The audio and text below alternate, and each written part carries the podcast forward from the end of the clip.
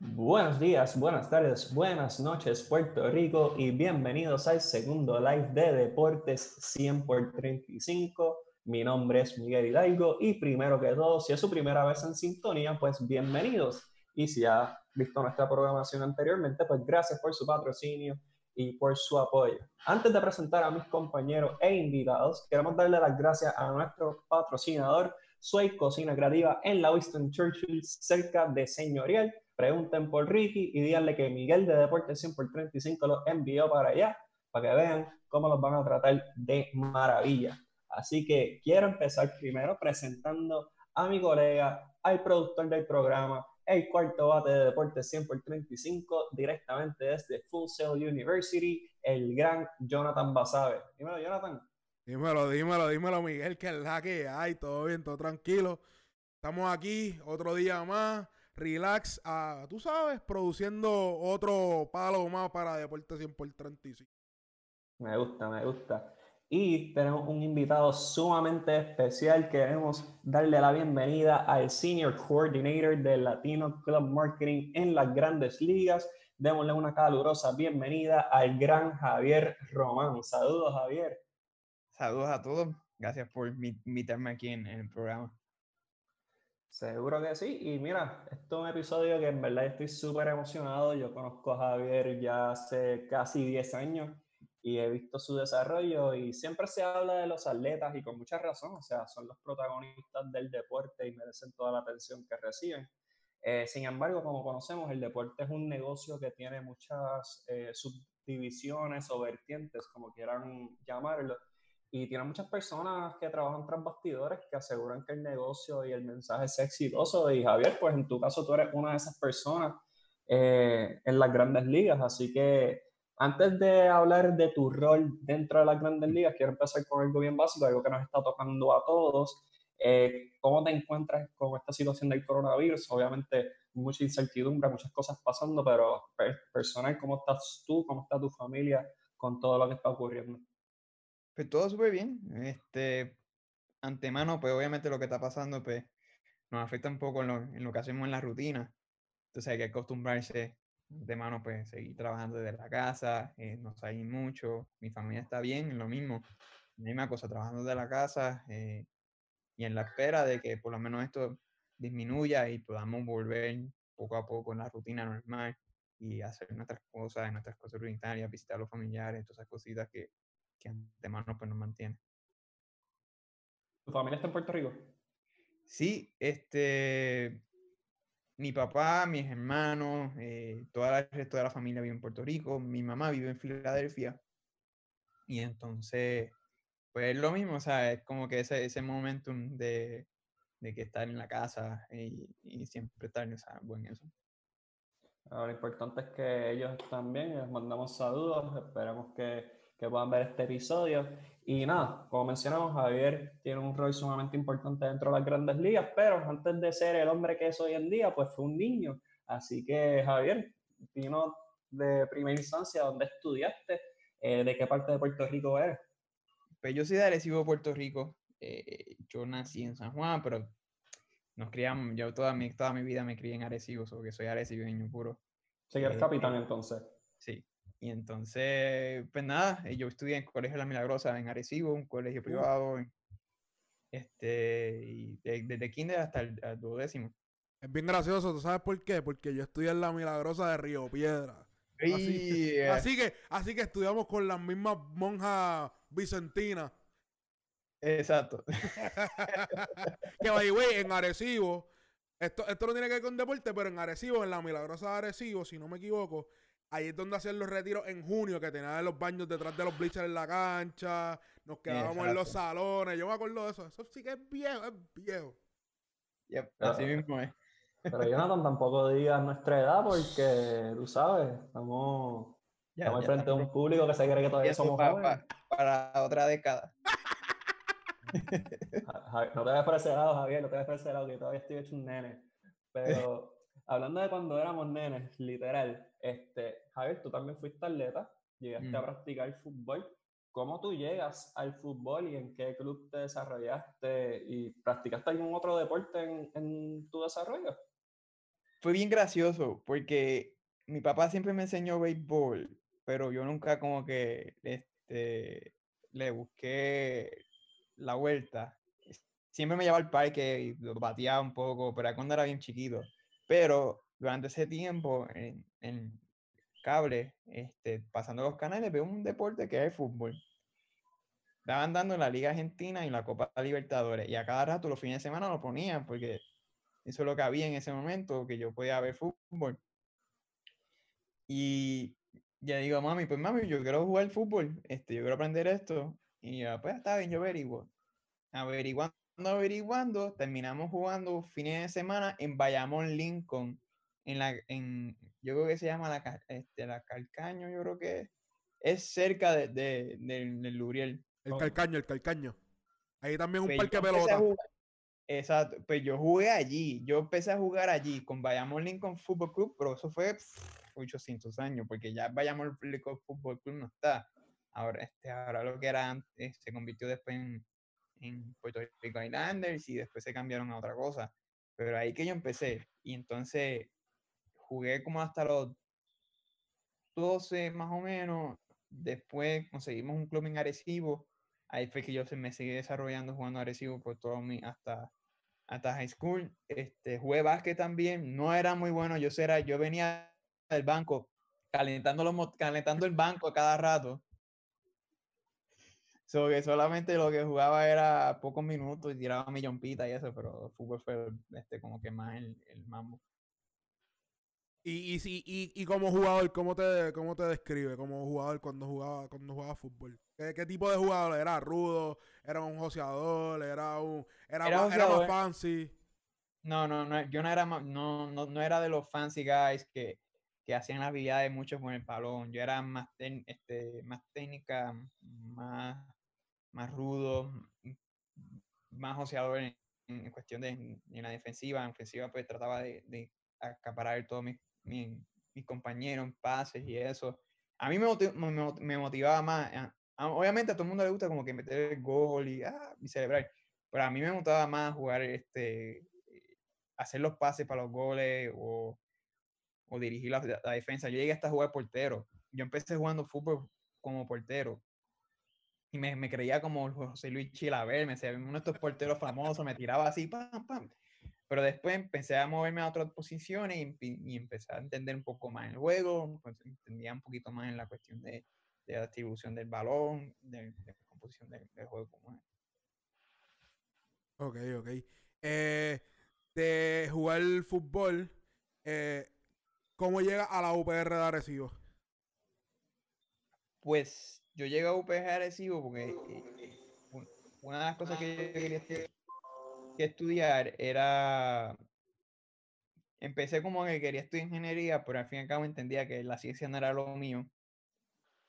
Porque mi papá llegó, este, este fue, es, ingeniero civil, yo quería seguir como que ese paso, pero entonces como que no, este, decidí como que la química me afectó. y dije, no, no, no voy a estudiar eso. Y entonces pues seguí estudiando administración de empresas y ahí que llego a donde UPR Arecibo, que tenía la oportunidad y, la aproveché y vivía cerca de, de UPR Arecibo, que, que, también el costo de hospedaje y todo eso era más fácil. Eh, dentro de la dentro de la UPR Arecibo, ¿cuáles fueron cuáles fueron tus cuál, cómo tú te cómo tú te destacaste dentro del deporte? Pues yo llegué ser walk-on de UPR Arecibo en, en fútbol. Yo jugué con Arecibo cuatro años. Este, pero definitivamente fueron unos mejores cuatro años porque obviamente recibía la, como que ese, esa vega de atleta donde pues obviamente me ayudaba en pagar los estudios, pero también me daba la oportunidad de representar a la universidad, me daba la representación de, de lo que me gustaba, jugaba llegué a jugar hasta los 21 casi en la live, pues para mí es lo máximo porque llegué a por lo menos a un cierto nivel eh, y ser, ser, parte de ese grupo que fuimos, fuimos en 2008 como que la base a lo que es el programa ahora, porque antes de, de mí, pues el programa no andaba muy bien. Cuando llegamos en 2008, todo este grupo de, de, prepa, como uno dice, estos novatos, pues este, pudimos entonces añadir ese en marcha, poner en marcha al equipo. Y pues seguimos llegando hasta después que yo me fui, los muchachos ganaron un campeonato y eso que es bien, bien emocionante pues, estar con en esa parte. Ok, ok, Javier. Entonces, la, la ¿cómo, ¿cómo pasas de ser un atleta? ¿Cómo pasas de ser un atleta a trabajar tras bastidores con los deportes? Porque, un ejemplo, yo jugué pelota y la transición la transición de, de, deportista a, pasar detrás de bastidor a trabajar con el deporte se me hizo más fácil. Porque me, apasiona el deporte, pero a la misma vez, ¿cómo tú empezaste a hacer, hacer ese, esa transición? Pues lo mismo, y básicamente yo sabía que no iba a llegar ningún profesional. Yo no iba a llegar a ser futbolista profesional, tenía que destacarme más en la área de lo que yo estudié. Eh, con la mucha disciplina, obviamente, con la mentalidad de, de sobresalir, de, y sigue hacia adelante, pues entonces empecé a buscar maneras donde yo podía desarrollar, combinar los deportes con los negocios. Empecé a buscar información con equipo, este, información en, la web. Y por suerte, mi agradecido por todo fue mi mentora Marilia, que ella fue la que me dio las puertas a, entrar en el mundo del deporte, pues en cuestión de tras bastidores, como uno dice, trabajar en el área de eventos, trabajar en mercadeo, trabajar toda esa área. Ella me dio, bueno, ella fue para mí un nuevo curso a seguir para llegar a donde, donde estoy llegando. Y entonces, pues ahí que yo tengo la oportunidad de entonces trabajar en, en eventos deportivos y, y, entender un poco más lo que es el, el back, the house, como todo el, la cuestión que tenga que ver con mercadeo y, el producto como tal en, el deporte. Y, y, ok, es bien curioso ¿En qué, traba en, qué, ¿En qué trabajaste al principio cuando estaba empezando esta transición de deportista a, a, a, deportista? De deportista, de, de, esta transición de deportista a tras bastidores. Pues yo, a mí me ofrecieron la oportunidad, ella me ofreció la oportunidad de trabajar voluntario. Y yo dije, pues olvídate, eso es experiencia, porque yo necesito tener experiencia para entonces querer este, ejercer la, la profesión que quiero ejercer y, la maestría que quería llegar, que era la, gerencia deportiva, porque me daba una especialidad en el área de administración de empresas, pero obviamente en deporte. Entonces ella me dice, pues vente conmigo, vamos a trabajar en, eventos. Entonces terminé siendo voluntario para, yo creo que fue para el 2010, 2010 y era con Vanderbilt University y yo era team host. Entonces los team hosts teníamos que eh, trabajar, eh, guiar, irnos con el equipo ayudarlos en el schedule de, de, de transportación, de práctica, eh, teníamos que hacer traductores para ellos, eh, eh, los, si los coaches necesitaban algo que, tenga, que tenga que ver con el equipo, entonces uno se aprovechaba y ayudaba a ellos en lo, que necesitaban, ser parte de, obviamente de esa organización. Después volvimos otra vez en 2011 y ese fue el año que conocí a Miguel, que, que empezamos a trabajar con Wichita State ya yo tenía un poquito de experiencia y entonces entraron Miguel y el resto del crew y, entonces pues les enseñé, mira, esto es lo que estamos haciendo, esto es diferente a lo que normal que uno hace, que uno hace, so que, que ahí que empieza todo. A ver, cuando hablamos de, del tipo, pues es una experiencia diferente el ver cómo opera una gran eh, corporación, por decirlo, como es un equipo de NCAA, ¿te sorprendió mucho la diferencia entre cómo se prepara un equipo en NCAA comparado a pues lo que tú y yo vivimos como atletas en universidad? By far, sí. Y es obviamente la, la clave de todo que ha sido esto, ha sido los recursos. Si tú no, todas, esas, todas esas universidades tenían, tienen muchos recursos.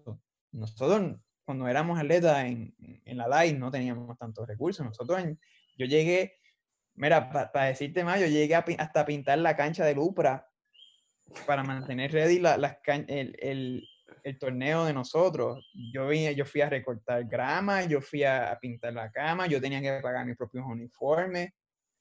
Nosotros hicimos todas esas cosas para entonces de antemano poder participar en el torneo y, y desarrollarnos. Ellos no, obviamente los, los, equipos de básquet de NCAA, cuando los que nosotros vimos, tenían uniformes, tres tipos de uniformes, tenían este, el, terapeuta físico allí también, el electric trainer allí también, tenía el asistente, tenía el tutor. sea, tenían todas esas cosas. Obviamente tiene una similitud en cuestión de que tú eres estudiante atleta, entonces tú tienes que venir de las prácticas de los juegos a estudiar hasta las 11 de la noche, después de un road trip que tú vienes de, de Ponce parecido, para bañarte, para estudiar lo que te faltaba para la, otra, para la clase al día siguiente, o tenías que levantarte a las 4 de la mañana para estudiar, para entonces saber de lo que estaba en el examen. So, es, es, un proceso que, que es similitud a, a los, obviamente, los atletas de, de Estados Unidos, de ley, pero ellos tenían más recursos que nosotros. Claro, por mucho. Y para mí fue sorprendente porque recuerdo que ya tú tenías un poquito más de experiencia y estaba empezando en el tipo y solamente el ellos tener ese ambiente de estar en un choliseo, que algo que muchos, por lo menos yo era de básquet, así que yo siempre soñé con jugar en un choliseo, obviamente nunca lo hice, pero el que ellos tuvieran esos recursos, como tú mencionaste, tenían chefs, tenían assistant coaches, los assistant coaches tenían asistentes, eh, video coordinator, o sea, era una maquinaria sumamente estructurada y que tú fueras el enlace entre los organizadores y la universidad, pues era un rol sumamente importante porque cualquier miscommunication podía provocar un error y como ya sabemos, los coaches vencidos por ahí no, no toleran mucho los errores. Ya, no, efectivamente, todo eran muchos errores. Si había muchos errores, pues entonces tenías que buscar la manera de, de, de mejorarlo. Este, y es algo que, pues obviamente tú ves toda esa maquinaria que, te, que es impresionante. Entonces trabajar en el Choliseo, ya llega un momento dado que tú sabes todos los accesos backstage del, del, Choliseo y todo el mundo me pregunta, ¿y cómo tú lo sabes? Ya, ya llevo aquí trabajando un par de tiempo. Pero, tú sabes, eh, llega, también te dan esas experiencias de trabajar en, en, en canchas grandes como el Choli y aprender cómo ese estadio se, se, maneja para trabajar en un torneo como, como en lo que era el NCAA, básicamente. Era bien importante para nosotros y, entrar backstage y tú bajabas con el autobús, te sentías como si fueras parte del equipo, como si fuera NBA, bajando del autobús, como si fuera, te faltaba la cámara siguiéndote para llegar al sitio, tú sabes. Es algo eh, eh, emocionante y, y, y la atención a todos ahora que dice eso de NBA, creo que me, me, permite hablar de uno de los voluntariados que ambos hicimos también, y fue Centro Básquet Masculino 2012. Javier, pues tuviste la oportunidad de ser team host, pero no solamente de cualquier equipo. Tú eras team host de República Dominicana, que estaba liderado por Al Horford, que tenía jugadores como Francisco García, eh, Jack Michael Martínez, un adolescente Carl Anthony Towns, y que era dirigido por, por John Calipari, o sea, uno de los dirigentes más exitosos en la historia del baloncesto eh, universitario. ¿Cómo fue esa experiencia para ti? Porque fue un equipo que terminó ganando el torneo.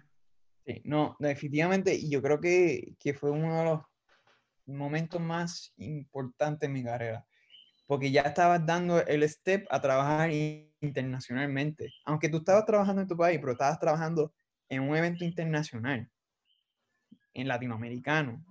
Eh, una cosa bien importante y obviamente conocer a todos esos jugadores. Y sabes lo más, lo, más esencial fue la, la, la, la, amabilidad y el trabajo que ellos daban. Ellos me trataron súper bien. Bueno, llegaron hasta regalarme unos tenis Nike de, del equipo. Yo me sentí como que, wow. Este, tener a, por lo menos tener a Jan, a Martínez, a Hal Orford ahí presente fue impresionante. Eh, y, y, conocer a Carl Anthony Jr., yo no sé si él se va a recordar de mí cuando lo vea un día, pero él, al conocerlo a él jugando a los 16, 17 años, vaqueándose con, con, con todos esos adultos, te da a entender la mentalidad que tenía de sobresalir, y especialmente, y después conocer a John Calipari, hablando, hablando antigua, Dale Harris era el asistente del equipo. Es verdad, tienes toda razón, es verdad. Eh, Javier pregunta, ¿qué, ¿qué, fue lo más, qué, qué fue de la experiencia que tú tuviste con ese equipo? ¿Qué fue lo, la lección más importante que aprendiste de, todo eso? Yo creo que fue la, la, lección de todo, es que todos estaban en una misión. Todos estaban enfocados, todos conectados en un, solamente un objetivo, y era ganar, y ganar bien, y jugar bien, y prepararse para a lo próximo que ellos querían llegar, que era obviamente las Olimpiadas. No llegaron, pero fueron parte esencial de ello. Eso fue como que el primer parte de ello en llegar a, un, a, tratar de llegar a un objetivo bien grande, como las Olimpiadas, y ese proceso. Eso fue la base de todo el proyecto de Caripari con ellos, especialmente desarrollar a, a, Carl Towns, eh, a Carl Towns desarrollarlo en, en, su, en, su, rol de pivote y, y centro. Eh, estaban trayendo jugadores nuevos, era una transición también generacional, porque también tenían a, Gerardo Suero, y, Miguel sabe que Suero jugaba en, colegial y, era uno de los próximos prospectos, tenía Coronado como point guard, tenía, eh, obviamente Orlando Antigua jugó muchos años en Puerto Rico, que sabía de antemano cómo, cuál era el mensaje que quería traerle, era un cambio total de mentalidad de lo que ellos tenían antes en ese momento. Y, y eso, que eso que tú aprendiste de ellos, ¿cómo tú lo aplicas en tu trabajo a diario? Es, es, clave, es clave. Tú tienes que tener una disciplina, tú tienes que tener un objetivo que tú quieres llegar a, a hacer. Tú, que, si tú quieres sobresalir, pues tú tienes que ejercerte más a, lo, a, tu, a tu, misión.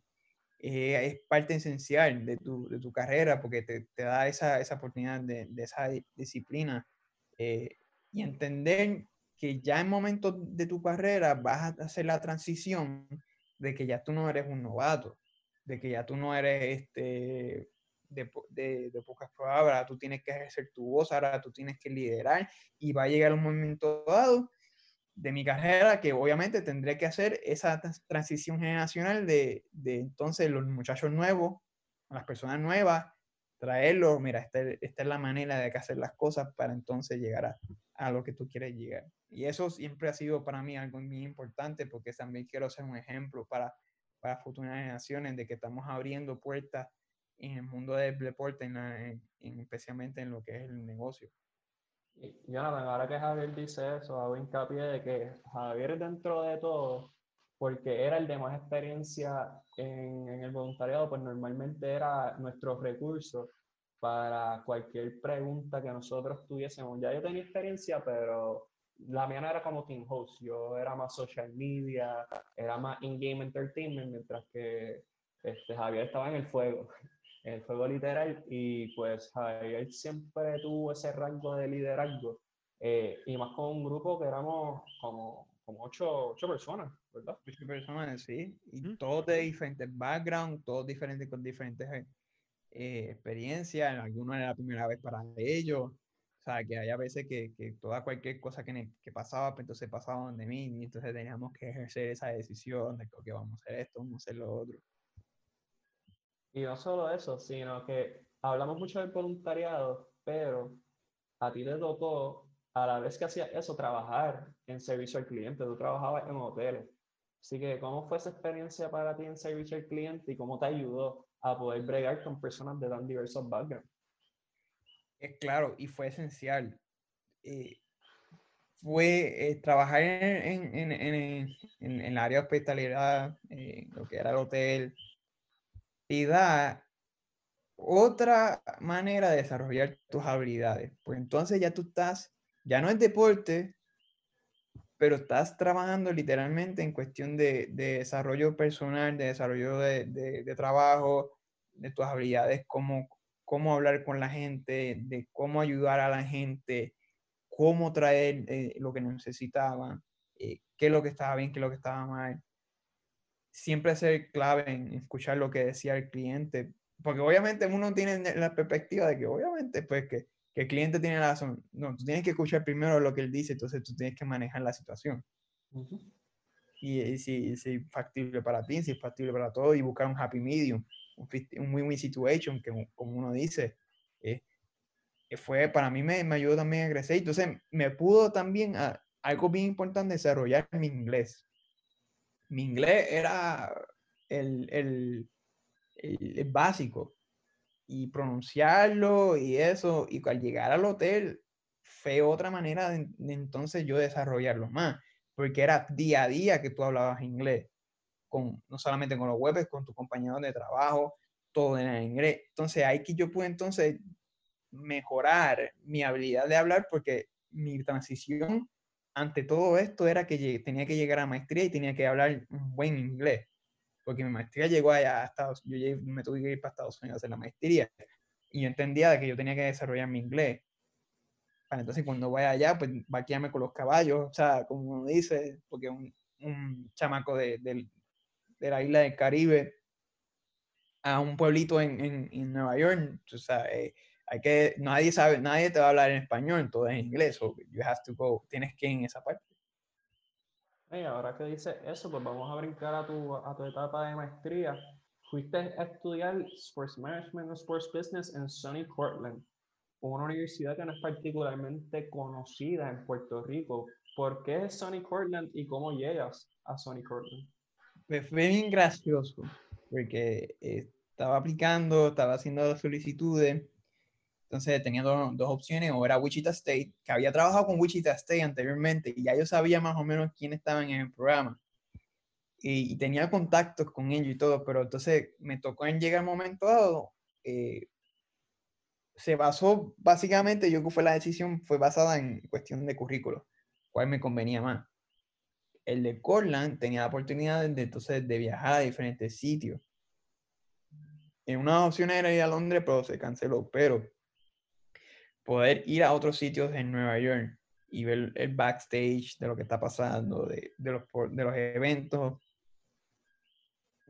Y ahí fue como que, you know what, eh, yo quiero ir allá porque me da esta oportunidad de ver otras áreas donde yo puedo desarrollar y puedo también ver cómo me manejan. Yo llegué a ir a, obviamente a, a, Canadá, a ver al equipo de Canadá del Montreal Canadiens Hockey, y ver su estadio y, de, nos dieron la oportunidad de, de, un tour de cómo se trabaja eh, en un lenguaje que no, era, que no es primordial para nosotros, porque nosotros éramos, hablábamos inglés, español, pero en, obviamente en Montreal que habla, se, se, habla el French Canadian, el, el, francés, este, y tú ves la perspectiva del estadio todo en francés, el in-game era en francés, las canciones eran en francés, todo y te da otra manera de entender de que, oh, espérate, hay más cosas acá.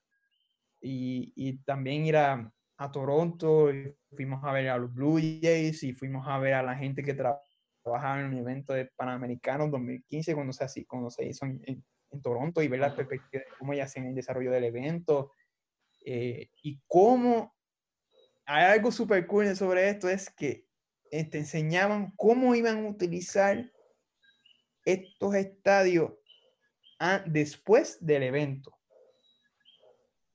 Que es como que el, famoso, lo único que se, con lo que se le llama el, eh, el, elefante blanco, que son, los, e, que son los estadios que se quedan después ahí. ¿Qué vamos a hacer con eso después? Pues entonces te enseñaban que con esos estadios, pues entonces se lo desarrollaban, lo reducían, se lo reducían para la comunidad, la comunidad lo utilizaba para high school, para elemental, para la comunidad entera de la, de la ciudad. Esas cosas te dan a entender que, que, que, que el deporte, el mundo del deporte del negocio no es solamente el estadio y el equipo, es la comunidad también y la profesión de cómo tú puedes ayudar a la comunidad y cómo tú puedes conectar con ellos. Y esa fue una manera, ¿sabes? Desarrollar, eh, eh, te daban, en, en Canadá te dan dos opciones cuando fui allá, que era Montreal y, Toronto. En Montreal todavía tuvieras ese edificio que se desarrolló en 1976 para, para las Olimpiadas, donde estaba defectuoso, donde tuvieron que hacer una regla, una ley para que no se pudiera utilizar el estadio porque el techo no se podía aguantar el, el invierno. Y ver ese, ese elefante blanco así, estructura que tú no lo podías utilizar mucho, a una comparación a lo que era el Toronto Panamericano, cómo ellos entendieron entonces, aprendieron de que, ok, esa no es la manera que tenemos que hacer los estadios. Esta es la manera y esto es lo que vamos a hacer y cómo vamos a desarrollar y cómo vamos a impactar a la comunidad. ¿Y cómo eso te abrió los ojos a.? Porque siempre hemos hablado de que el deporte une masas. Ese siempre ha sido como uno de los mensajes más grandes que hay dentro del deporte, de que une, une personas y, y un equipo. ¿Cómo fue ver esa estructura para ti? Porque, nuevamente, en Puerto Rico tú puedes ver las cosas, pero no son tan transparentes como tal vez tú lo estás mencionando. Porque recuerdo que estaba leyendo un escrito que decía eso mismo de Web 2010. Ok, se tenía que conseguir un financiamiento, pero entonces, ¿qué va a pasar después? el tú ver eso te abrió tu mente a cómo el negocio es en realidad o cómo debe ser utópicamente. Es como debe ser utópicamente. Obviamente, eh, en lo que es Maya Web 2010, sí vino pues una, en un desarrollo donde se pudo atraer eh, estos estadios como el Cholo, se, se pudo, se pudo este, rejuvenecer, eh, también estallaron en el Estadio Nacional el atletismo allí, que yo jugué una vez, super cool, by the way, te, la jugar allí en el campo, está, está, está chévere. Eh, pero te da a entender de que tú siempre hay que pensar qué hay después de ese evento, o lo que sea, y cómo tú vas a impactar a esa comunidad, porque es un edificio, es una infraestructura que puede estar 20 años allí, pero si tú no le das multiuso, al fin y al cabo va a terminar como un efecto, como, como, siempre, como uno se determina, que es el elefante, blanco. Tiene una estructura ahí que tú no, no vas a utilizar. Entonces estás ocupando espacio, nadie lo utiliza, se desarrolla, se, se deteriora el, el estadio. ¿Y qué pasa después? Entonces, cuesta más entonces arreglar el estadio, arreglar todo. Mira, es el mismo ejemplo, te voy a dar el mismo ejemplo y es comprado en Arecibo. Luis Rodríguez Olmo, el, el parque de pelota. Todos sabemos cómo quedó ese estadio. Y ese estadio se usaba en los 90 cuando estaban los Lobos de Arecibo. Pero ¿qué pasó después? Tras administración, tras administración, no supieron cómo utilizar el estadio. Y al llegar a entender de que no teníamos los chavos, lo vamos a dejar así, otro día tú puedes ver cómo está la estructura como tal, eso está allí como si nada, que no se puede utilizar porque obviamente tú tienes que, tú tienes que completo el estadio. Tú tienes que entender de que cómo sería tu multiuso para impactar todo. Esa es la, la clave de todo. Em, tú puedes traer, tú puedes traer el, el juego, los jugadores, pero la clave de todo es la comunidad. Y si tú no tienes respaldo a la comunidad, tu equipo no va a crecer si tú no tienes respaldo de, la comunidad, tu equipo no se va a poner más allá de tu pueblo, más allá de tu estado. ¿Ves? Tienes que desarrollar y eso. Y es una de las claves que también en, los equipos de Puerto Rico tienen que entender. No es solamente que durante el, durante el juego o durante la temporada y ya, tú tienes que ir más allá de después en la temporada muerta es que tú, donde tú tienes que aprovechar para proveer clínicas a, a, los niños de, de, tu pueblo. en, en, la temporada muerta tú tienes que ir a, a, sitios como esos que, que, puedan, que tú puedas también entender de que tu equipo está allí. Y aunque no tenga la superestrella, pero vas con tu personal y vas y, y traes, traes, traes entrenadores que tú tengas en el área y lo puedes desarrollar y desarrollar un, un ambiente donde tú puedas entonces mantener tu nombre del equipo en alto en, ese momento. Y yo creo que por eso es que la AA, en cuestión de béisbol, la AA tiene más reach con, con, la fanaticada, porque es, es, es la liga que más se acerca a estar al pueblo, al mismo pueblo. Tú vas a ver a fulano o a XY caminando por, por la plaza, hangueando en tal sitio, y tienen esa conexión con el pueblo que yo creo que por eso es que atrae más fanaticada que la liga profesional, porque a pesar de que la liga profesional no, la liga profesional tiene un nivel alto de béisbol, no tiene esa conexión con ese fanático y no creo que está creando esa conexión de esos nuevos fanáticos atrayéndolo al juego. Por eso en un juego AA se meten 5.000 personas, 4.000 personas y en un juego regular de la, de la, profesional se meten dos mil, mil personas. Y, ya, no, y exacto, y perdón que te interrumpa, ella, Y, es es exactamente eh, la clave de todo. Entonces, ¿cómo, cómo, cómo ha sido la doble tan exitosa? Porque están viendo al muchacho que se crió en el barrio que está jugando con el equipo. Y esa es la clave. Voy a ver a mi primo, voy a ver a mi, a mi sobrino, voy a ver a mi hijo, voy a ver a mi, a mí, o sea, vas a ver que, que crea esa conexión y siempre en, en, en, la AA, obviamente tú tienes también actividades pequeñas, pero que estás atrayendo a la juventud de, tu pueblo que va a seguir jugando en el equipo de AA juvenil para entonces llegar al equipo AA y entonces te quedas cuenta de que siempre ha sido parte del equipo.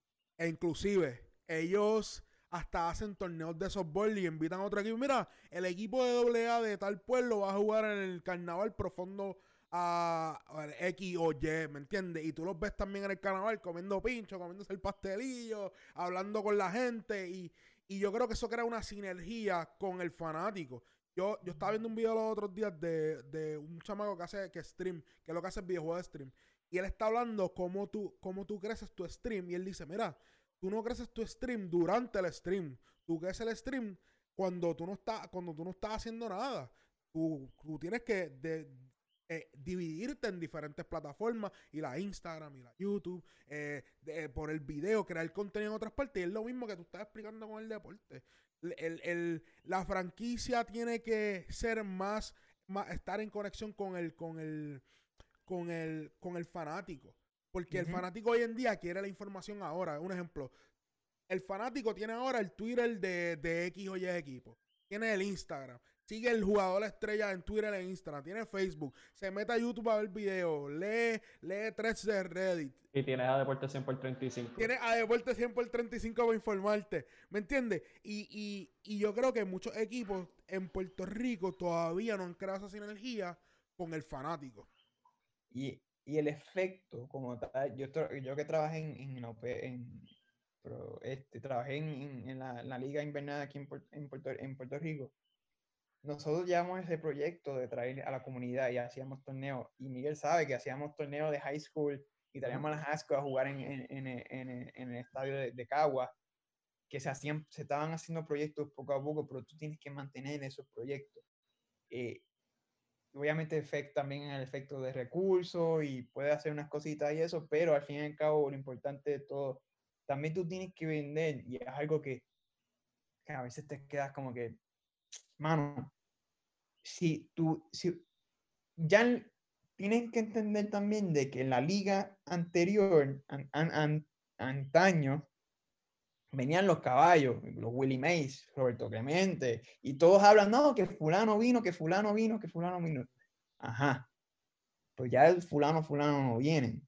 Pues X ya razón del equipo. Ahora tú tienes que me quedar los futuros Javi los futuros Francisco Lindor, los futuros Víctor Caratini, que una vez, el año pasado, este, Caratini jugó Pacagua. Correcto este, tú tienes que mercadear a ellos. Ellos son la futuro eh, de las estrellas. Al fin y al cabo, después se van a ir. obviamente hemos visto un resurgir en las redes, porque lo he visto de, obviamente, de, de, de, que, ah, vamos a jugar con fulano si no pasa nada con la liga, obviamente. Y eso está bueno porque crea ese interés de volver a jugar en Puerto Rico. Pero también tú tienes que también entender, que si ellos no vienen, pues entonces yo tengo que mercadear los futuros tal, futuro este, futuro el otro porque son la cara, la base y el desarrollo de que tú vas a tener en la liga, que tú estás demostrando de que estás desarrollando estrellas cada año y jugadores que te juegan en AAA o en AA del equipo tal que nadie conoce, pues tú tienes que mercadearlo porque al fin y al cabo va a llegar a grandes ligas. Es como el vivo ejemplo de un chamaco que, que trajeron de, de yo creo que fue de los Marlins jugó una temporada con este, en, la pelota invernal. Después lo subieron y, estuvo jugando. O sea, tienes que entender que tú tienes que captar eso. Y fuera, fulano está aquí, O sea, tienes que, aprovechar esa oportunidad. Y no te vayas tan lejos. En Puerto Rico jugó el Puy, jugó Zach Greinke, eh, Luke Boy de los Yankees. Y la gente dice, no, pero es que en Puerto Rico no juegan profesionales, juegan. Pero tú, tú tienes que tener la visión de, ver, de, verlo más allá, ¿me entiendes? Oye, tienes la oportunidad, lo tienes aquí, aprovechenla. En verdad que, que, no todo el mundo tiene esa facilidad de ver estos jugadores antes de ser antes de que, que pasen a ese, ese, próximo paso o inclusive ver jugadores que están retornando su carrera dentro de la liga profesional de béisbol. ¿Entiendes? Así que es, un trabajo, es un trabajo arduo, pero se puede hacer. Ya, exacto. Javier, y ahora que dice eso de jugadores que, que tal vez no son estrellas en el momento, pero están subiendo, tú tuviste también la oportunidad de trabajar en un lugar bien fuera de lo común, por no decir extraño. Eh, tuviste la oportunidad de trabajar en la Liga Australiana de Béisbol. ¿Cómo surge esa oportunidad? Bueno, ok. Larga historia es corta, yo tenía que hacer el internado. Había solicitado diferentes equipos en, Estados Unidos, nadie me aceptaba, nadie aprovechaba esta oportunidad para mí, entonces, ¿sabes qué? Yo pues vamos a ver qué, qué pasa más allá. Debe haber algo más allá, fuera de Estados Unidos, que yo pueda hacer mi internado, básicamente. Veo esto, esta oportunidad de trabajar con el equipo de, de Hip, que es el área oeste de Australia, Western Australia, me parece oeste, donde estaban buscando la oportunidad de hacer un internado. Pues yo la veo, me empiezo a escribir, muestro interés, me hablan del programa, de lo que están haciendo, y le dije, you know, y le dije, you know what? Yo necesito grabarme, yo necesito grabar esto, así que vamos para adelante. No hay que temerle miedo a, esta, a estas oportunidades, hay que aprovecharlas, porque son una vez en la vida que te va a aparecer eso. Una un millón te va a aparecer una oportunidad de hacer un internado en, en cualquier eh, país que tú no conozcas o que no sepas. Yo pues aproveché esa oportunidad. Me fui, me fui para allá con cinco más, con cuatro más personas que ni conocía en ese momento, que eran mis, mis housemates, que también eran de Estados Unidos y estaban en el internado también para graduarse y, y, ahí empecé a trabajar con ellos. Pero es básicamente como trabajar como en Liga, Liga Invernal o Liga, o ligas menores. Yo tuve que hacer, mira, yo me tuve que vestir de la mascota del equipo. y debe haber una foto por ahí. No sé dónde está, pero hay una foto por ahí que yo tenía el, el, el, el, la, el traje de la mascota del equipo. Daría todo por tener esa foto. Eh, tú trabajas en lo que es cuestión de relaciones comunitarias. Eh, lo más gracioso de todo, juego como obviamente es un deporte que no está creciendo, que está creciendo más ahora. Hay muchos jugadores australianos que están en crecimiento y, hay, un, hay que echarle un ojo. Yo que, que trabajé en esa liga, va en crecimiento y muchos jugadores australianos que están jugando no solamente en, en ligas menores en Estados Unidos, también están jugando en ligas asiáticas y se están desarrollando y han tenido un buen equipo. Eh, en relaciones comunitarias, lo más gracioso de esa parte era que hay a veces pues te parecían, decían que, oye, tú juegas también, yo no, o, o, te confundían con un jugador, y yo decía, no, gracias, pero no soy jugador.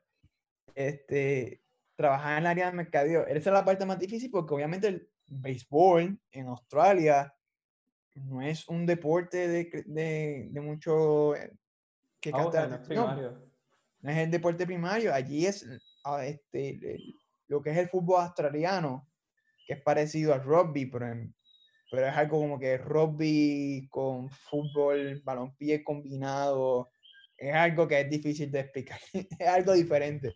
Tranquila. ¿Qué? El, el, este, rugby, el rugby. No, no, pues antes de rugby está el fútbol australiano, que es lo único que se juega en el país. Que de ahí más nada. Y he leído que están buscando como que traer deporte a Estados Unidos, o que lo veremos a ver si eso funciona, pero como que para que vean. Este, lo que después viene el rugby, después viene el cricket, después viene el básquet, después viene el fútbol. O sea, hay muchas, muchos deportes que van primero que, que el béisbol en Australia. Pero yo aprendí, pues entonces obviamente a desarrollarme, a buscar la manera de cómo llevar el deporte, llevar mucha gente al parque, porque la franquicia con quien yo trabajé era como los Yankees de Australia, porque por todos los campeonatos que habían ganado, ya iban, si no me equivoco, habían, en tres años habían ganado dos campeonatos. Y en el año que yo fui, fue el back-to-back. Ellos ganaron el back-to-back. Este, y, y tienen esa, esa oportunidad de trabajar con ellos aprender primero la cultura de Australia, la manera de trabajar, bien diferente a la manera de trabajar con, como tú trabajas en Estados Unidos o bien diferente como tú trabajas en Puerto Rico o en cualquier lado, tienen su manera de trabajar. Aprender, obviamente, de todo. Tú tienes aprender de todo. Tú aprendes de, de venta de taquilla, eh, mercadeo, eh, baseball ops. Yo ayudaba en cuestiones que necesitaba el equipo, pues yo pues, llevaba un poco, traducía también, porque había, teníamos dos jugadores que hablaban español. Un, este, un Cuba, este, cubano-americano que, venía, que jugaba Liga Menor en, en la Florida y y un venezolano que es pana mío full, que vive en California, que, que siempre tengo comunicación con él. Este, y tener esa experiencia de, de, desarrollarme y conocer que hay más allá de, que no sé, que se juega béisbol y se juega bien, ¿ves? Entonces tú, tú aprendes, eh, nunca debemos de, de, rechazar oportunidades como la que si hay que trabajar en Liga Menor, pues se trabaja. Aunque no es mucha paga, algo así, lo importante de todo, y es algo que siempre le he dicho a, a los estudiantes, tomen esta oportunidad porque te vas a desarrollar en el área que te gusta. Entonces tú determinas qué área te interesa más. Si te interesa más el béisbol, si te interesa más trabajar en, relaciones comunitarias, si te interesa más en, mercadeo. Y a mí me gustó intereso más en mercadeo y, lo que me gustaba más y, cómo desarrollar y llevar el mensaje del equipo. Y me encaminé como que, ok, esto es lo que yo quiero. Y así sucesivamente, porque obviamente eh, trabajar en negocio del deporte es mucho más allá de solamente el deporte combinado con todo. Yo tengo varias preguntas de la liga australiana, pero la más que quiero saber es cómo el australiano consume el béisbol. Cómo, cómo, el, cómo es un fanático australiano. Porque yo no, yo no, en mi mente, yo no me imagino un australiano siendo un fanático eh, convencional del béisbol. Porque ellos siguen deportes que son bien diferentes, que, no son diferentes, que, que, la pasión es bien diferente a la pasión que se demuestra en el béisbol. ¿Cómo, es ese fanático? Es más tranquilo. Eh, lo ven como un sport y este, es más tranquilo. Tú no, tú no ves, tú no ves, todo es como de callado, no hablan mucho, visualizan el juego. Eh, no, no, no eh. Cuando hay, que celebrar, celebran. Y, ah, muy bien. Pero es, es un, un, avance porque obviamente habían jugadores australianos que jugaron en Major League Baseball y tú decir que fulano jugó en Major League Baseball y jugar en el equipo, pues ya te, se te da un avance de que, ah, yo quiero verlo porque él jugó. Esa fue la experiencia que nosotros teníamos cuando teníamos a Luke Hughes en el equipo. Luke Hughes es como leyenda en Australia. El que no sepa quién es Luke Hughes, pues allá en Australia es la que hay. Este, Luke Hughes jugó para los Minnesota Twins. ¿Ves? Al jugar en Minnesota Twins por muchos años, después yo creo que jugó con Oakland, y, antemano, este, usted, este, otro jugador que ahora mismo es rankeado como relevista de los Oakland Athletics es Liam Hendricks. Liam Hendricks jugó en la liga australiana con el equipo que yo, con el que yo trabajé. Y a cada rato tú lo ves con la gorra del equipo de Perth Heat en, las entrevistas. No tiene una de Oakland, tiene una de Perth Heat. O sea, el tipo y, y un día de esto, pues, cuando lo vea así, lo, se lo voy a decir, voy a decir, bro, yo trabajé con esta gente, porque de verdad que toda una foto él. Eh, eh, entiendes un poco, lo, empiezas a aplicar un poco, porque obviamente es parecido al cricket, y van entendiendo un poquito más. Eh, tú tienes que tener un large space people, una base, pero está poco a poco en, en auge. Eh, tú, tú, tienes, hubo un momento dado que este, había un jugador relevista de los Yankees en los 90 que, era, que es australiano. Él vino a, obviamente, a, regresó a Australia y, fue, y, terminó siendo coach de picheo para el equipo. So que, que cae, trae esas conexiones que entonces lleva a entender más a, la persona. Esa parte. A ver, sí, sí, No, no, que lo que iba a decir era que es bien interesante porque yo no me imaginaba un australiano sentado callado como si estuviese, no sé, viendo una carrera de polo o, viendo otro de un tenis que, que, tú sabes que se celebra, pero a la misma vez se queda callado. Que, que yo no me lo imaginaba así, yo me lo imaginaba más, más rowdy, más gritón, más, ah, tú, me lo imaginaba así. Por, caribeño. no, no caribeño, porque si tú, si tú miras como ellos celebran cuando están viendo rugby, o cuando están viendo cricket, o cuando están viendo el mismo fútbol, loco, pues, loco, pues ellos son bien, bien, ah, esto y lo otro. No me imaginaba que el béisbol se sentaran a verlo, a disfrutarlo, mano.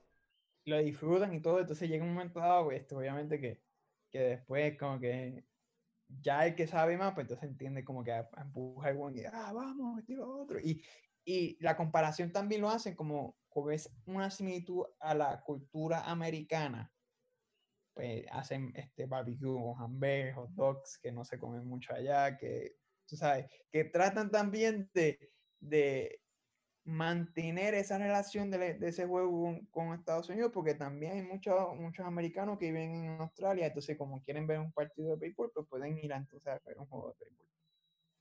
A ver, tú, esa oportunidad de Australia fue antes de tu llegar a los criollos. Sí.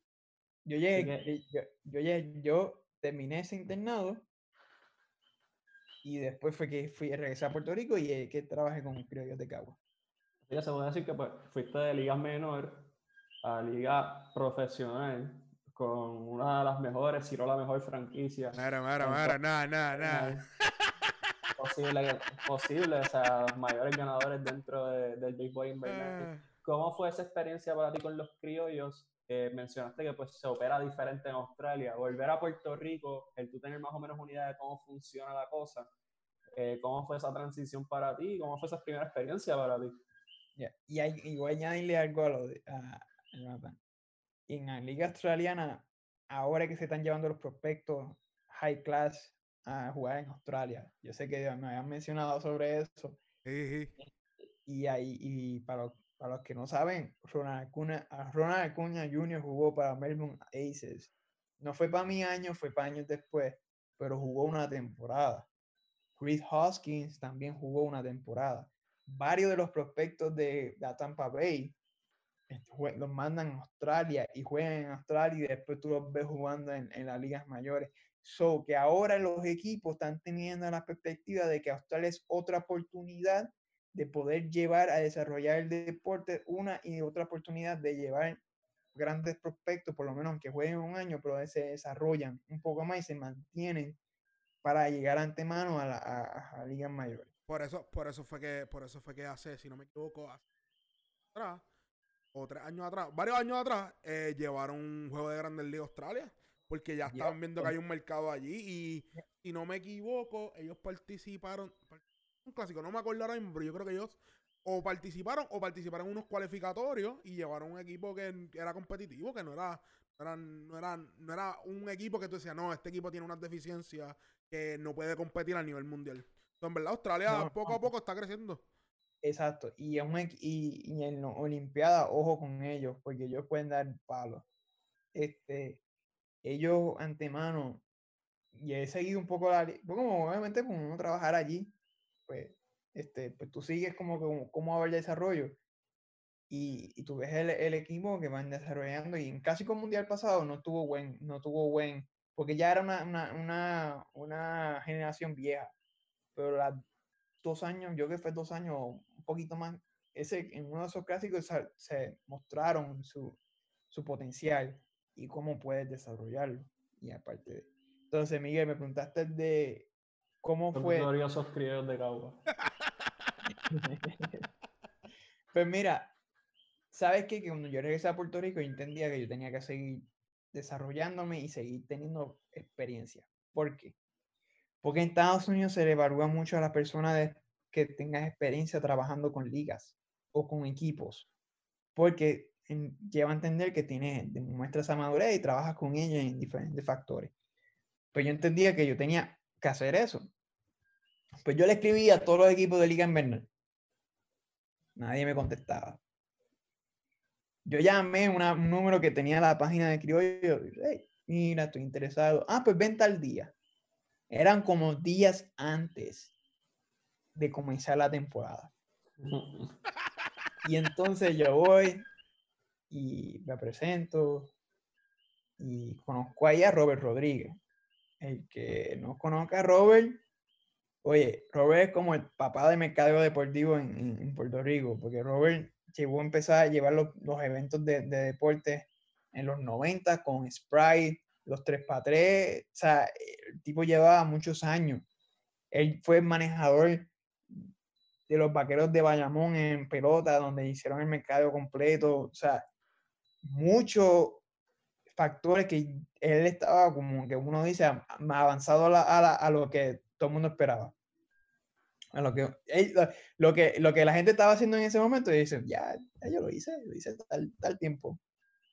¿Entiendes? ¿Sabes? Te quedas como que, estaba adelantado a sus tiempos. Estaba adelantado, adelantado a sus tiempos. Tú te sientas a hablar con él y Después mira, te sientes y digo, ok, vamos a y lo hace. Te quedas como que, para mí es otro mentor porque entonces me ayudó a evolucionar. Él fue el que me llevó, su, como uno dice en, en inglés, under his wing. Me dijo, mira, esto es la manera de que hacer las cosas así. Y entonces trabajé con el criollo, pues ellos me decían, no, pero no tenemos dinero para pagar. Y yo, fíjate, yo lo que quiero es la experiencia. Yo quiero internado, yo quiero trabajar contigo porque yo sé que yo puedo. Y yo iba y hacía in-game, hacía community relations, daba ideas más o menos de cómo me mercadeo. Este, y trabajamos en eso para, para poderme desarrollar y, y lo ayudaba en diferentes factores, en meaning, o sea, en, es otro momento. Entonces, tras volver, volver a trabajar en Puerto Rico era muy satisfactorio para mí. Trabajar en la liga profesional, en el equipo donde mi papá es fanático full, de que full, full, de que creo yo all the way. Hombre inteligente. y tenía la, y tenía la oportunidad de enviar a mi papá para que fuera a los juegos y se sentaba a lo que yo trabajaba y él hablaba y, bueno, aprendí muchas cosas de cómo desarrollar todo, o sea, cómo hacer un plan hecho, cómo eh, eh, eh, llevar el mensaje, las actividades. Este, estuvo bien bueno. Y yo creo que, que una de las cosas que se debe hacer en, en Puerto Rico es abrir la oportunidad a equipos a, a tener programas de internado.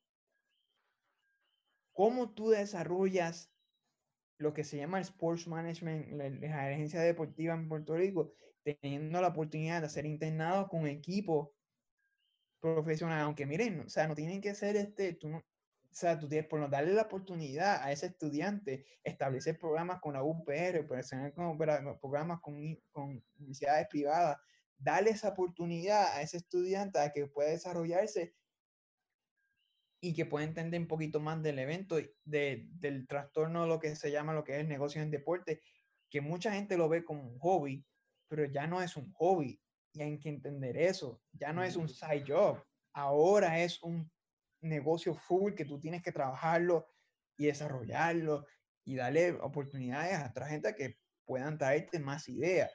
Por eso es que muchas veces tienen, tienen estos equipos que tienen problemas como mercadearse ya, porque no te sales más allá de la prensa tradicional.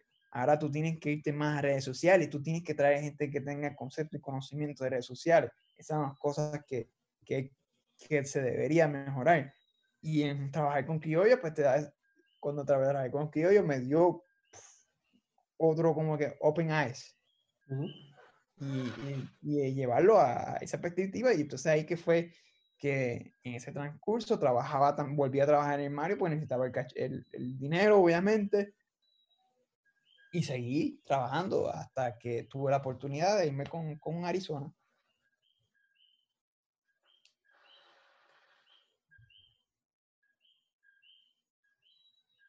Pues, eh, de, ¿cómo, se, ¿cómo surge esa oportunidad de los criollos Arizona.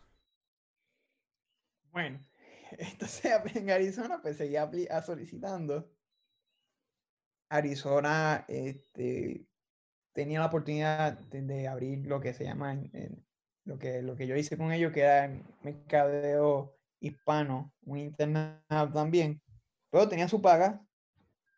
No era la gran cosa de pagar, pero olvídate, era una oportunidad y lo bueno, lo, gracias a Dios, y eso fue un milagro. Yo estaba en el range, en, la, en el rango eh, de, de graduarme, por lo menos te, te decían, si, si te habías graduado por lo menos una, un año de tu bachillerato o maestría que podías aplicar, y ahí yo estaba por ese tiempo. Pues cuando yo me graduó de, de Corland fue 2015, yo regreso 2014 más o menos. Entonces tenía esa oportunidad, eh, tenía ese, ese rango más o menos de poderme, poder trabajar con ellos. y entonces, pues tuve la, yo dije, fíjate, voy a Australia, a Caguas, eh, fui un momento a Sony porque me, me, dieron la oportunidad de hacer, me otorgaron como el premio del, del programa de International, eh, ¿cómo era? El estudiante, mejor estudiante del programa internacional del, del programa. Parece que sigo manteniendo contacto con ellos en, en, aspectos, diferentes cosas que ellos necesitan en los ayuda, porque para mí fue un honor ser el único latino en tener ese premio, el más joven de la programa y, y tener esa experiencia, pues obviamente, entonces cuando llevo todo eso a Arizona Diamondbacks, ellos me dicen, bueno, si te pagas el pasaje para acá, pues tienes el, trabajo.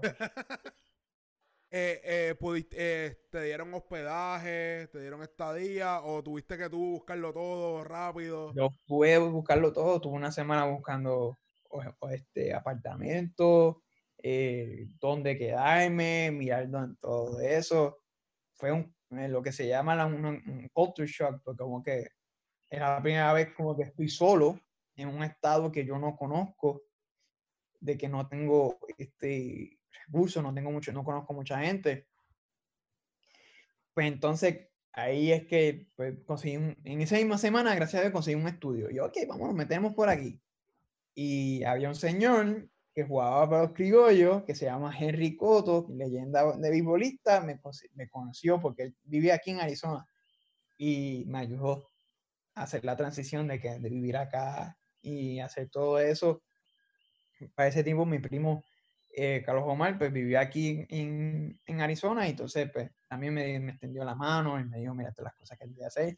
Y ahí pues vi a mí, unos tíos que hace 20 años no veía, me ayudaron también y me siguen ayudando, o sea, que fue una experiencia muy buena y mudarme aquí a Arizona, pues ahí que empezó todo a quedarme acá. ¿Cuál ha sido y ahora, eh, ahora sigues trabajando, sigues trabajando con Arizona o tu rol ha cambiado ya por completo. Pero ha cambiado por completo, porque como, como tú trabajas con, con Arizona Diamondbacks, muchos, muchos dicen que Arizona Diamondbacks es como la universidad de MLB. ¿Por qué? Porque muchos de los que salimos de, de, de, de Arizona Diamondbacks tenemos ya la experiencia de trabajar con un equipo que ya saben lo que damos. ¿Por qué lo digo? Pues por la cultura del equipo y la manera de trabajar en el equipo. Ellos han establecido una cultura de equipo que no muchos equipos han hecho. Todo es uniformado, todo de esta manera, así tienes que trabajar de esta manera. Yo aprendí no solamente de trabajar en mercadeo hispano yo tengo que aprender también a trabajar en diseño. Ya la primera vez que yo trabajaba en, haciendo por lo menos cositas básicas de diseño para redes sociales. Es la primera vez que yo empiezo a trabajar redes sociales en, la cuenta.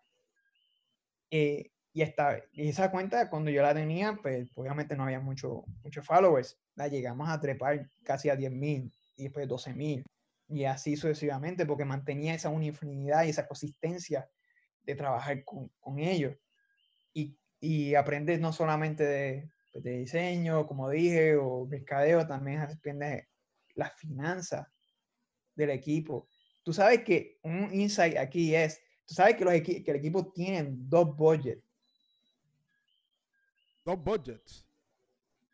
Dos budgets, dos presupuestos. Uno que es obviamente organizado para el equipo y otro es para los jugadores, para el staff y toda esa cuestión. Ok, ok. ¿Y, cómo, cómo, se divide ese budget eh, dentro de, lo que tú trabajas ahora mismo? Pues básicamente en Arizona, este, cuando yo estaba con ellos, pues tenía ese budget que se distribuía en todos los departamentos. ¿Ves? Se distribuía el, eh, departamento por, la, por la, lo que se llaman el allocation money, para entonces ese apartamento tiene tanto dinero porque vamos a hacer estos programas y desarrollar ese plan durante el año y para decirte más, o sea, antemano tú trabajas 24/7 y cuando empieza la temporada se te va rápido los días. Básicamente, porque tú vas al parque todos los días, trabajas en la oficina y vas así. Y antemano ya, ya a mitad de temporada estás pensando qué vas a hacer para la próxima temporada. Ya tú estás pensando, pensando cuáles son mis promociones para la temporada que viene, cuál es mi, mi lema de la temporada que viene, cómo serían los uniformes, si hay que cambiarlo, si hay que cambiar el logo, si vamos a traer otro logo.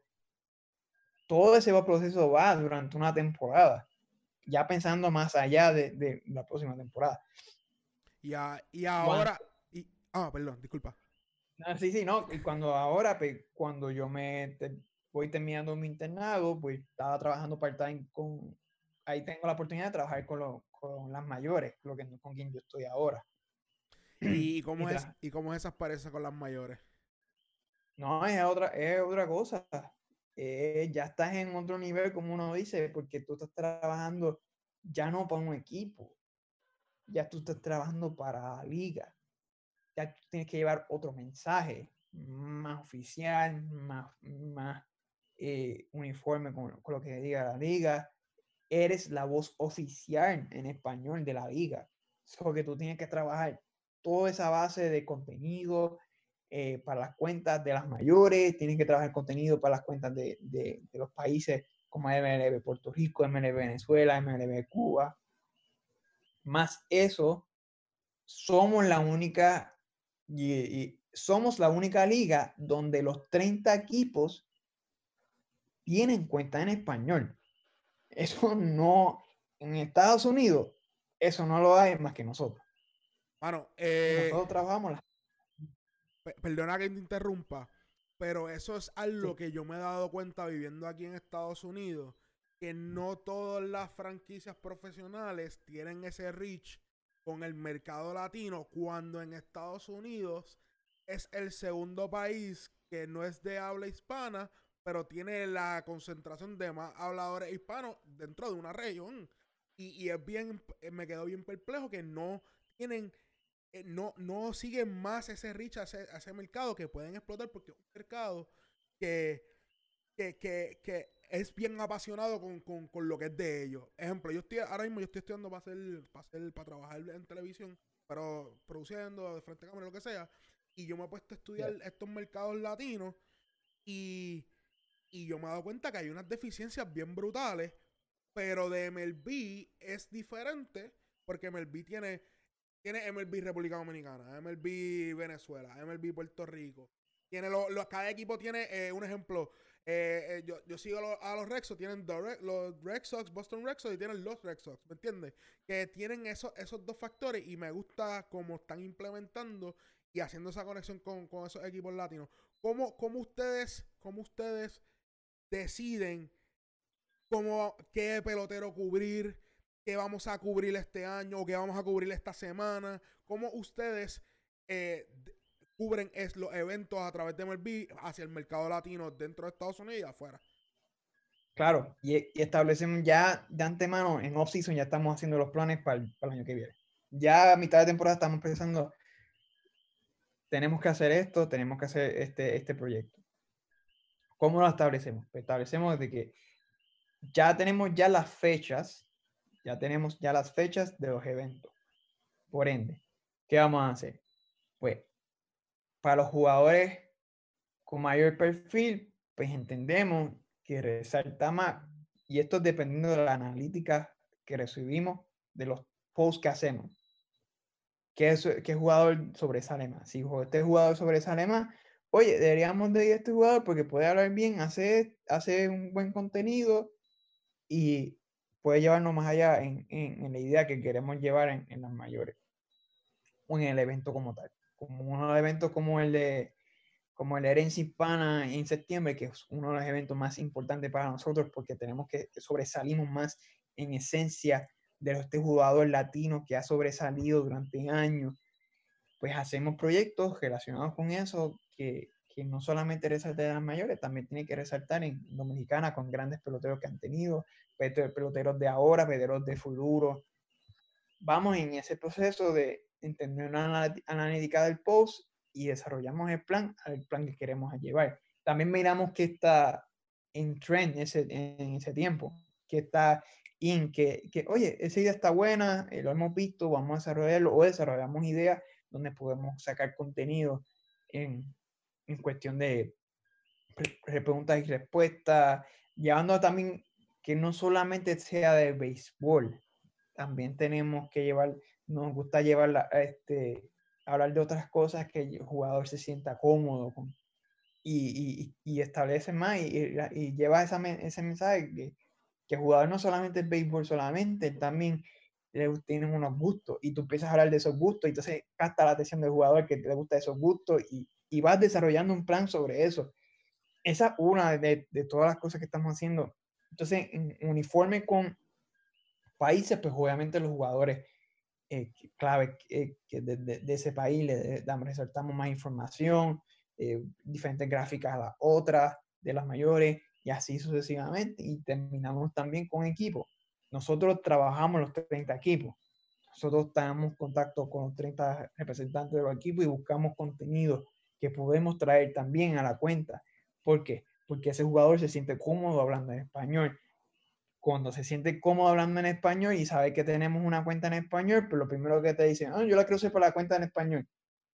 Y ellos se quedan, ah, ok, pues dale. Y, y, y tenemos, añadimos ese contenido extra que, que ayuda entonces a mantener esa consistencia en la cuenta. Por ejemplo, si tú sigues los Red Sox, los Red Sox, nosotros abrimos la Instagram 2018. Ya esa cuenta va por casi 110 mil like, este, followers en Instagram. Uf. Es que es imposible que tengan eh, estos equipos no tengan ese rich latino. Como te dije, como te dije anteriormente, es no, no había tanto. Hace como, vamos a ponerlo hace 3, 4, 5 años, no había tanto contenido para esa comunidad latina. E inclusive, estoy yo aquí especulando. Me dice si sí o si no. Para la promo del postseason, eh, eh, el, el, el, lado de mercado latino tuvo su toque porque le pusieron dembow dominicano, resaltaron más jugadores latinos en esa promo nacional, no necesariamente eh, la de let, the Kids Play, ¿me entiendes? Porque para mí, en Melville Latino tuvo un, un, toque ahí, porque fue bien latino esa, esa promoción. Y es más apasionante. Eh, y esa es la clave también, que le da ese sabor. ¿Y qué pasa? Que hay que también entender que el 30, casi el 30, 40% de los jugadores son latinos y, lo, y, lo, y los estrellas de tu, de, que están saliendo ahora son latinos. Un Ronald Acuña, un Vladimir Guerrero Jr., Gleyber Torre, José Altuve, Carlos Correa, Javi Baez, Francisco Lindor, Salvador Pérez. O sea, tú tienes grandes jugadores que, que sobresalen y hay que llevarlos a otro nivel, sea, hay que promocionarlo, hay que llevar ese mensaje y, y hemos tenido estadísticas que, que sí han, afirmado, afirmado que, que, ha traído bastante en, la comunidad latina. Javier, esos atletas que son, entiéndanse, estrellas que sobrepasan una, un mercado, una barrera, entiéndase un Francisco Lindor que apela tanto obviamente al lado latino, sino también al lado americano. Eh, en cierta medida es más fácil o es más difícil poder crear contenidos para ellos porque nuevamente tienes tanta repetición de esa persona. Eh, ¿Es más fácil o se le hace un poquito más complejo en ser creativo? Se hace, ah, se hace en sentido de contenido como este, un jugador que sobresalga en ambos lados, pues se hace un poquito más fácil porque ya todo el mundo sabe quién es. ¿Ves? Ya todo el mundo sabe qué, qué puede dar y qué jugada ha hecho Vamos a hablar de, ponle, por ejemplo, Javi Baez.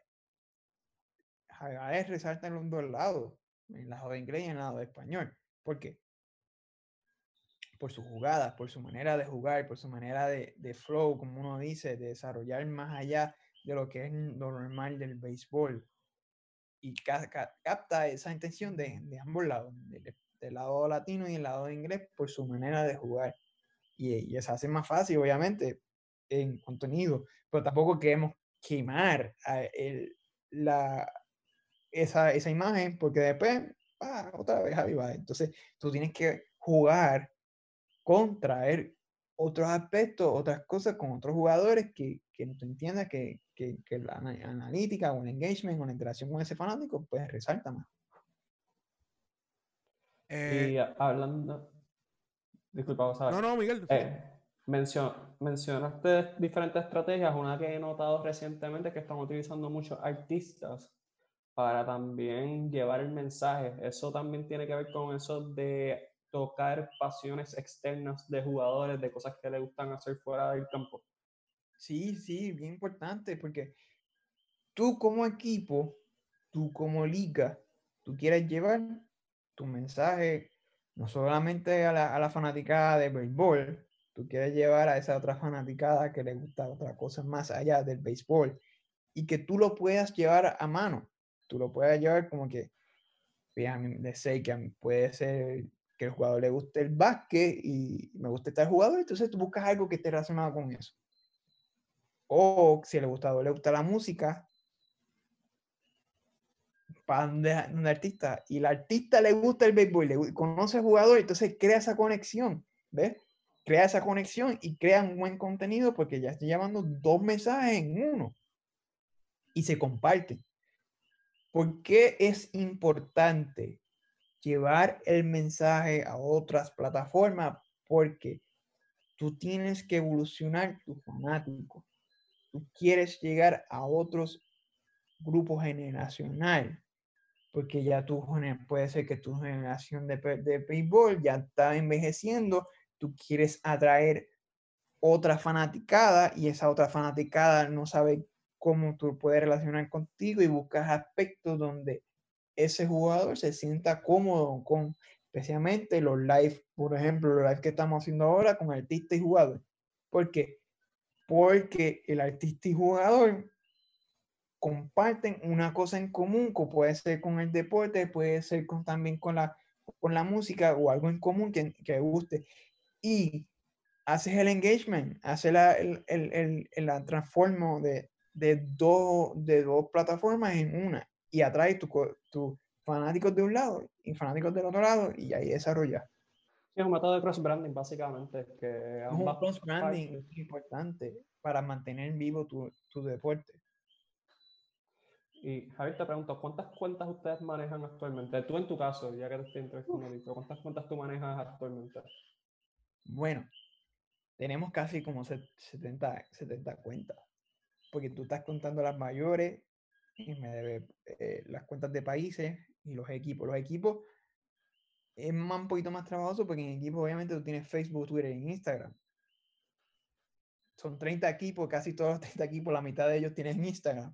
Solo tú tienes que trabajar Twitter, Facebook, Instagram de casi 15, 16 equipos. Eh, pues yo trabajo 10 cuentas, 10 eh, cuentas, 10 plataformas, donde buscamos la manera de cómo podemos desarrollar, este, evolucionar la cuenta, de cómo podemos traer más interacción, cómo podemos llegar más allá a la fanaticada de no solamente del estado, pero también del país, del jugador, de dónde juega ese jugador, porque hay que entender también que, la, que tú quieres expandir tu branding, tu marca, pero tu marca tiene que también sobresalir de la región donde tú estés para atraer más fanáticos. Y tú tienes un jugador que es latino, que es de República Dominicana, que tú haces exponerlo. Y entonces desarrollar a llegar más allá de esa fanática y que y crezca más. Este, entonces, todos esos fanáticos de, ponle de Yankees, de, los Reales o, o cerveceros de Milwaukee, o sea, muchas cosas que tú puedas traer. Eso es mi, mi rol ahora mismo. Trabajamos, buscamos la manera de cómo cómo expandir eso, cómo podemos llegar más allá. Nosotros somos un grupo de cinco personas y, cada vez, pues cada, somos, básicamente las mayores somos más de 20. Cada cual tiene su propio departamento, pero este, en equipo pues tenemos, trabajamos todos juntos y, y, mantenemos comunicación con el, equipo, eh, especialmente en estos momentos que estamos pasando ahora. O que que buscamos manera de cómo podemos desarrollar más la cuenta. ¿Y cómo tú te organizas cuando estás en temporada y tienes que manejar tantas cuentas simultáneas? ¿Cómo es tu modus operandi? Pues fíjate, es bien tedioso ahí de que estar on time en todo, adelantar todo. Eh, cuando, cuando comienza la temporada, pues todo se va rápido. Y tú tienes que, tú tienes que estar atento a todos los detalles que si la cuenta se subió a qué contenido, si se subieron runs, si siempre estar pendiente a, eso. Y obviamente cuando es cuestiones de promo, cuando es cuestiones de mercadeo, tú tienes cualquier cosa que, que, que, no sea solamente de béisbol, que es el, el típico line-up, pues jugada, conclusión del juego, algo así, que hay más allá de, pues entonces tú tienes que, que adelantar todo. Pues tal día tengo que hacer, pues tengo que programarlo semana antes para que salga bien ese día, para que no se te olvide de que tienes que programar eso. en ese momento. Eh, so, básicamente tienes que como que establecer el plan de tal día tengo esto, pues entonces tú vas día por día y adelantar varios proyectos para entonces ya tener un espacio y tú puedes desarrollar más cosas que tú puedas hacer. Porque no solamente eh, vas, a, vas, a, hacer cuentas de equipo, tú también, también yo tengo que hacer, tengo ayudo a, otros proyectos que no tengan que ver cuentas de equipo, también proyectos de las mayores, proyectos de países, donde proyectos del lado de inglés que necesitan una traducción, si necesitan una idea o algo así, que tú sabes que hay muchas cosas que hay que desarrollar más, pues entonces tú tienes que como que la habilidad de, de establecer un periodo de, como que, de programar diferentes cosas que pueda darte más libertad en hacer las cosas, de hacer más contenido. Yo tengo una pregunta así a ti, para ti. ¿Cuál ha sido la persona que mejor te gustó trabajar que no es pelotero? Me explico, artista, eh, no sé, eh, un, un artista, un actor, ¿cuál fue la persona que mejor te gustó trabajar? Yo que Residente. ¿Cómo fue esa experiencia con Residente? Otra cosa. Otra cosa. ¿Favorito? Favorito. El duro, duro, como dice. No, de verdad, de verdad que, que trabajar con Residente en, en, el proyecto que próximamente va a salir sobre pendiente, que los debe saber que, que, tenemos algo cocinando con él, este, que estuvimos haciendo en, la pretemporada y que va a salir próximamente hay algo ahí con Baez y con él que va a estar muy bueno. Eh, pero es otra cosa, es, una experiencia única porque es con a un artista que con, con, quien tú creciste viendo, te sabe todas las canciones. Me gusta su personalidad, cómo, cómo trabaja en, sus canciones y verlo ahí, de que literalmente al lado mío y hablar del, del deporte y, y, cómo desarrollarlo y, y la manera que le gustaba, cómo jugar, y, mano, fue otra cosa. para mí una, me algo muy importante a nivel. Ahorita, antes de que esto, ahorita, ahorita cuando, cuando terminemos este live, te voy a decir una idea que tengo para que, para que la haga para pa, pa MLB a ver si te gusta. Si no, pues me pueden mandar para buen sitio. ¿Qué metas te gustaría lograr con las grandes ligas? Obviamente tienes un rol es sumamente importante dentro de comunicar y promocionar el, el, deporte. ¿Qué te gustaría lograr en MLB? No, obviamente yo creo que seguir, seguir trabajando en MLB en cuestión de seguir creciendo el, la marca en español. Yo creo que, que una de las cosas más importantes para nosotros ahora con este contenido, con, los jugadores, hay más oportunidades de hacer más cosas en, la, en, en ello y seguir trabajando en la liga y buscando, desarrollando más y, y, creciendo más en esa marca, yo creo que ha sido fantástico. Yo quiero mantener esa marca de que sea la número uno a nivel Estados Unidos y si tiene que ser a nivel mundial, de nivel español, con contenido de una liga de, de béisbol. Eh, creo que debe ser ese nuestro moro, moto operandi y llegar a esa parte. Yo creo que esa es mi meta. Obviamente, who knows qué, qué, va a pasar en el futuro. Si tengo la oportunidad de trabajar en un evento deportivo internacional, lo aprovecho. Si tengo la oportunidad de hacerlo, o volver a, a trabajar en un equipo cuando esté más, más, más, adelante, pero no sé. Yo creo que para mí ahora es como que seguir expandiendo la, la, la marca y, y estableciendo un, ese plan de, de, que también las cuentas de equipo y eso que sigan creciendo. Y mencionas de futuras oportunidades, ¿qué, ¿cuál es un sueño ideal dentro de la industria del deporte? A lo mejor trabajar un mundial, eh, una serie mundial que aunque sé que la has trabajado, pero siempre es diferente. Eh, um, yo creo que trabajar en, en, un mundial, yo creo que nunca lo he... Bueno, trabajé clásico mundial en, de béisbol, pero trabajar en un mundial, ponle como, como FIFA, eh, es otra cosa, es algo diferente. Trabajar en esa área del deporte de, fútbol, que, que, siempre me crecí, también está la oportunidad de hacerlo. Pero hasta ahora creo que la meta sigue ahora mismo en, en, MLB y seguir creciendo y aportando. Ahora soy parte de lo que se llama el, el board de exalumnos de Sony Corland y muchos de esos estudiantes me miran a mí como ejemplo y tengo que también ayudarlos a ellos en mi expertise y llevar mi mensaje a ellos también, de que ellos pueden llegar a donde estoy llegando y donde pueden seguir establecer esa, esa, ese, ese camino hacia ellos. Y, a, y, no solamente a ellos, sino también a la gente en Puerto Rico también, que, hay, otro, hay otra perspectiva, que hay otra manera de llegar. Pregunta que te hago, eh, ¿qué, ¿qué, tú le dirías a, a, a una persona que quisiera inculcar en esta industria rápida y divertida a la vez, porque el deporte es divertido de, los deportes. Yo creo que yo le diría que, no se quiten, porque es una industria que cansa, obviamente. Porque, porque si tú miras la perspectiva, poner en cuestión si vas a querer trabajar en una, en una liga, son 30 equipos, son 30 posiciones. Todo el mundo quiere entrar tú tienes que seguir tocando a la puerta. Tú, no te puedes quitar. Tú tienes que abrir los ojos y decir, esta no es la oportunidad que tengo hasta ahora, pero hay otra oportunidad que yo puedo aprovechar y que yo puedo también desarrollar una habilidad extra. Que cuando llegue ese momento de entrevista o cuando llegue ese momento de, de, de oportunidad de, ese trabajo ideal, ya, ya tú tienes el conocimiento de trabajar en la industria, ya tienes el conocimiento de otras habilidades que no habías tenido, los tienes ahora.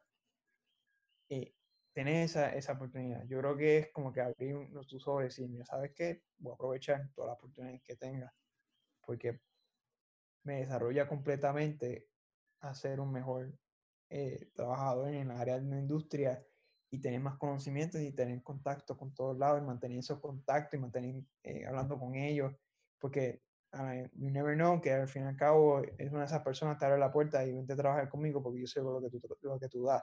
So, siempre mantener en contacto, mantener firme, no quitarse, seguir trabajando fuertemente y mantener la disciplina que uno tiene trabajando desde, que, desde pequeño en los deportes, básicamente llevar esa disciplina a otro nivel. Eh, yo creo que ese es el mejor consejo y la mejor forma que nos podemos ir en este gran episodio. Quiero darte las gracias primero por tu tiempo. Sé que hemos, hemos tenido un programa sumamente largo, pero sumamente eh, exitoso y, y, con mucha con mucha anécdota y mucha vivencia que yo creo que es importante que la gente sepa que dentro del deporte tal vez no seas un atleta profesional, pero hay otras maneras de mantenerte ligado al deporte y de contribuir a que el deporte crezca. Yo creo que tú eres eh, una figura representante de eso.